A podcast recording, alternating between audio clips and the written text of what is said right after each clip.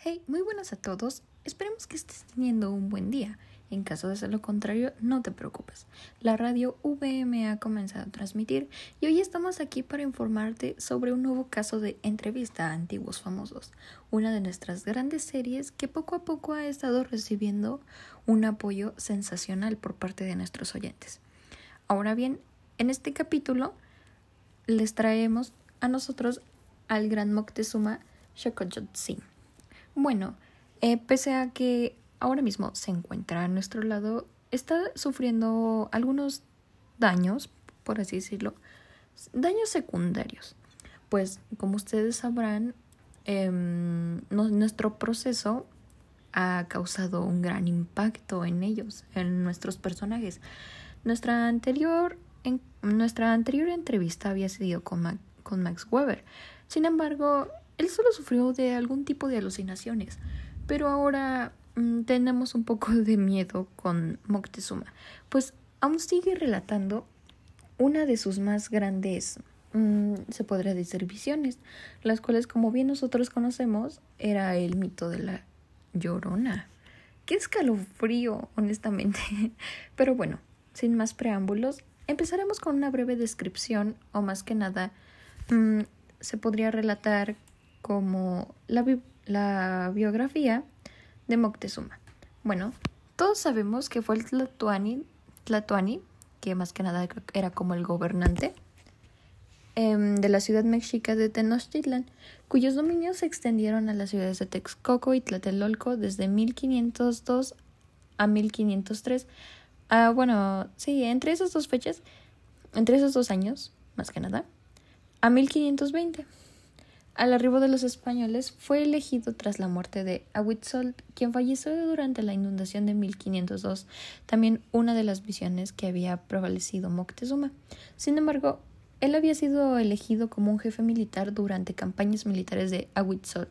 Ya electo, mantuvo una política enérgica, incluso hacia lo interno e implementó mecanismos para centrar el poder en su persona. Claro, típico de un ególatra. Omitan ese comentario, por favor. Em, bueno, sí, prosigamos.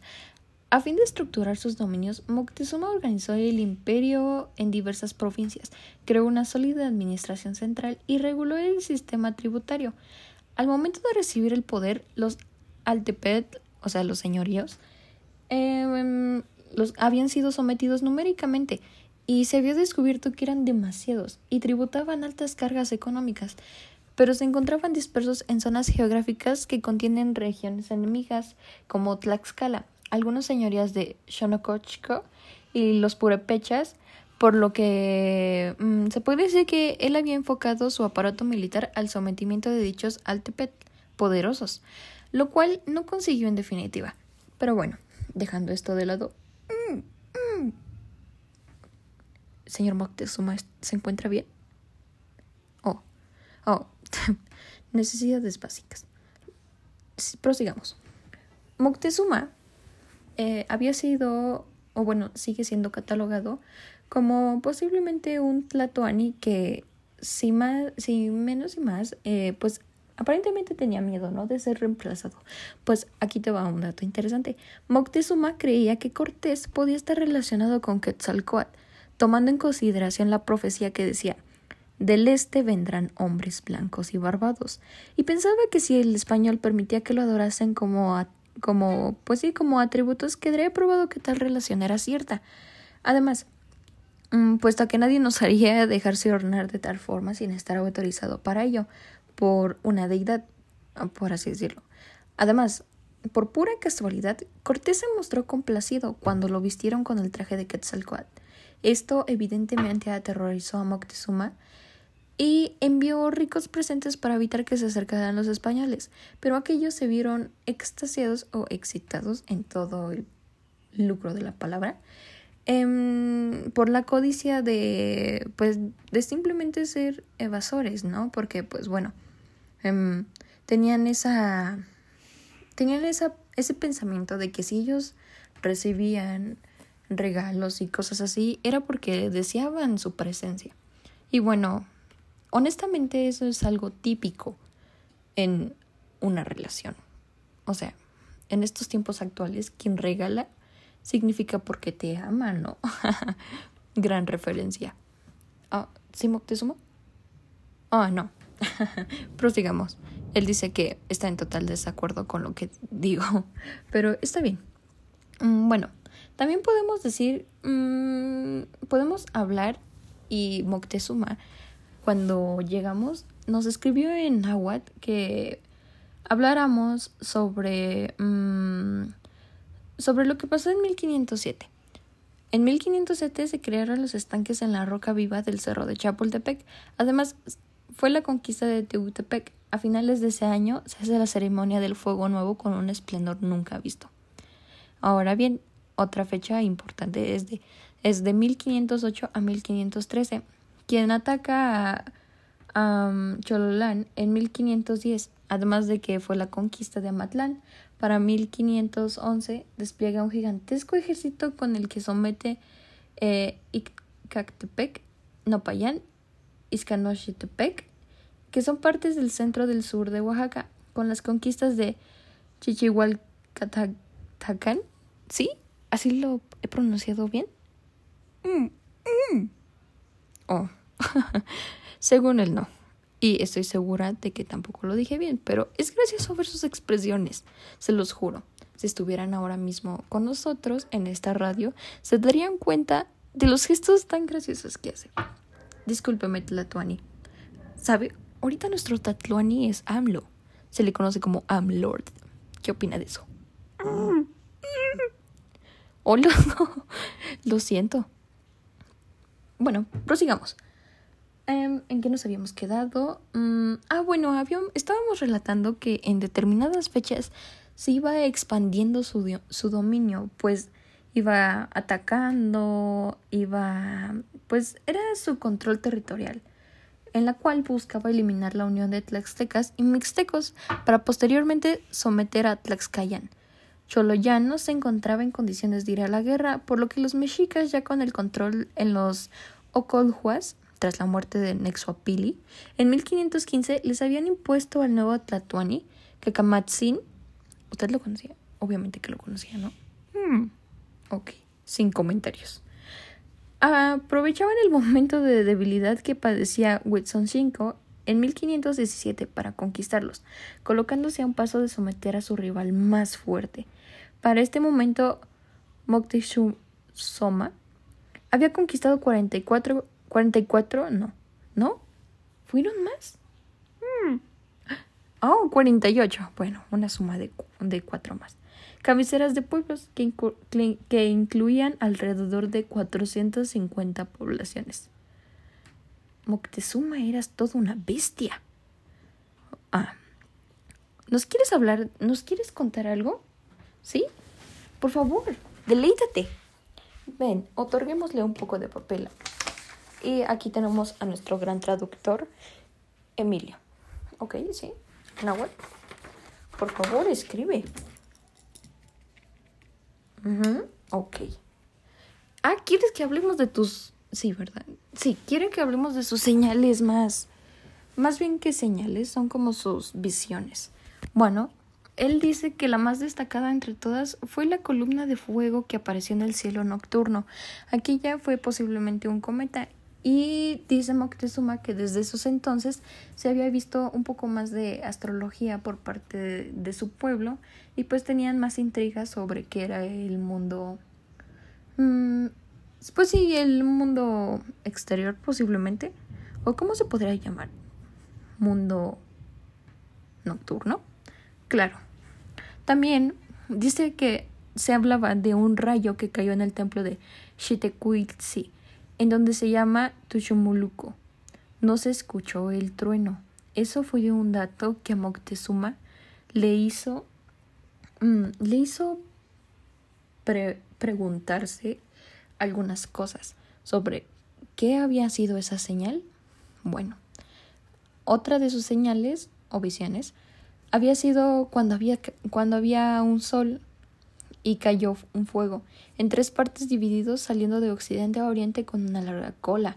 Se escucharon ruidos en gran alboroto como si fueran cascabeles. ¿Será acaso la visita de... Mmm, Quetzalcoatl? Posiblemente. Pensémoslos, pensémoslo, lo siento. Ahora bien, el agua del lago pareció hervir por el viento que sopló. Parte de Tenochtitlan se hundió. Y eso fue bastante cierto, pues no sé si recuerdan, en anteriores momentos había mencionado sobre la inundación y la muerte del anterior Tatluani, convirtiéndolo a él eh, pues en el origen, el, pues sí, en el centro o en el mando pues de la cultura mexica. Ahora bien, nos pide que hablemos sobre la casa de un extraño pájaro parecido a una grulla, cuando Moctezuma, ¿sí? ¿Sí? ¿Y qué más? Ok, ok.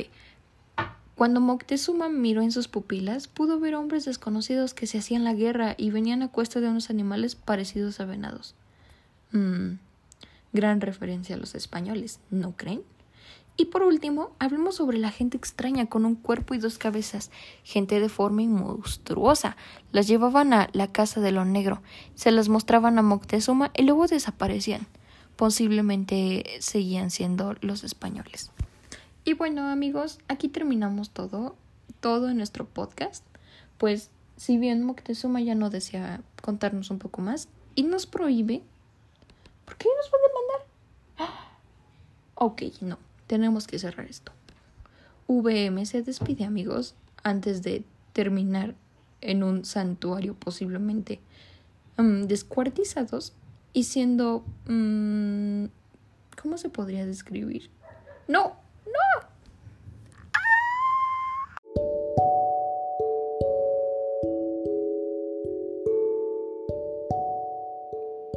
Hey, muy tarde a todo aquel que nos escucha.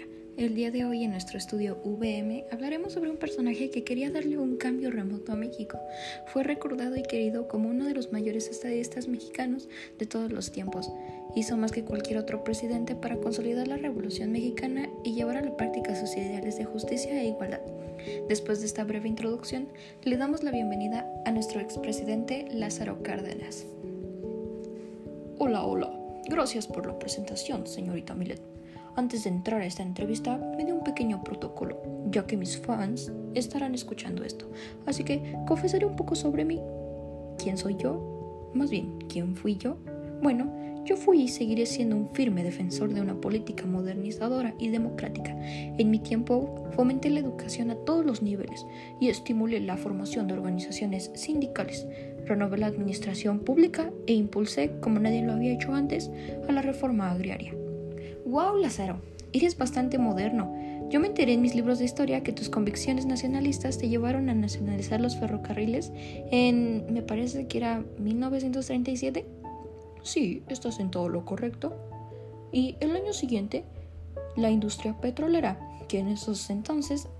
Sí, exacto estaba en manos de compañías británicas y estadounidenses. ¿Qué opinas sobre aquello, Lázaro? ¿Podrías contarnos un poco más sobre ti? Por supuesto, y estás en lo correcto.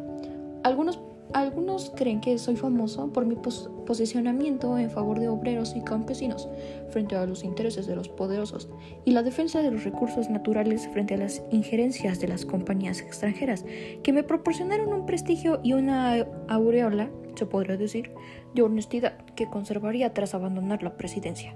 Se podría decir que efectivamente el pueblo me quería. ¿Y cómo no hacerlo? Tú los apoyabas. Era cierto que, pues según lo que he leído, vienes de una familia indígena con pocos recursos y eso en cierta manera te ayudó a pensar en tu gente y en todo lo que en todo el apoyo que les podrías, les podrías brindar. Lo siento, me encuentro un poco nerviosa por tener semejante presencia a mi lado. Basta de elogios, Milet. Yo seguiré hablando sobre mi historia. Así que, bueno, podría decir que sí. Hasta tuve un poco de suerte en cursar, la escuela elemental.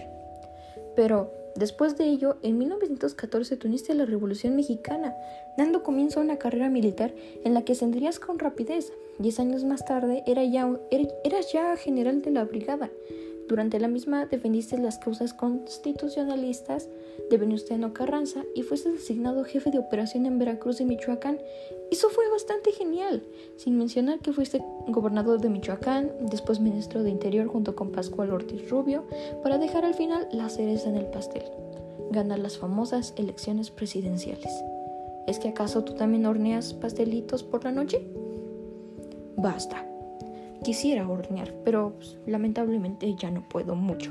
Los años. En fin. Bueno, ¿qué te estoy diciendo? Sí, ya debería de estar en camita descansando profundamente.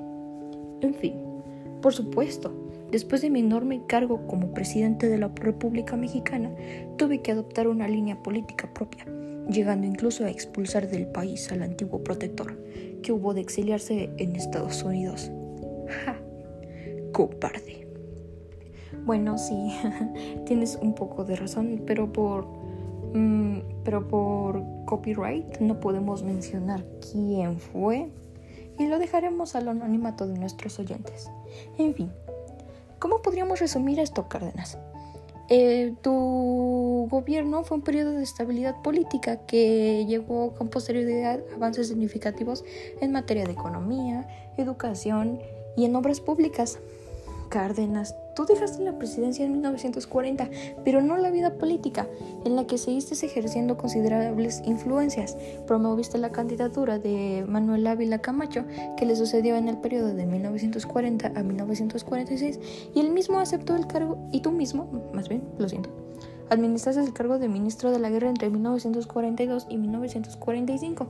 También colaboraste con el presidente Adolfo López Mateos hiciste demasiadas cosas. Sinceramente no te merecemos, Cárdenas. no digas eso, Mili. Me ruborizas. Bueno, dejaremos este lado por un rato y me dedicaré a decir que agradezco mucho su apoyo para esta pequeña entrevista con Lázaro Cárdenas, mi buen amigo y el buen amigo de mi, mi gran amigo, el profesor, el profesor de historia, quien me ha pedido hacer esta entrevista el día de hoy. Así que ojalá lo esté disfrutando, profesor. Hasta luego.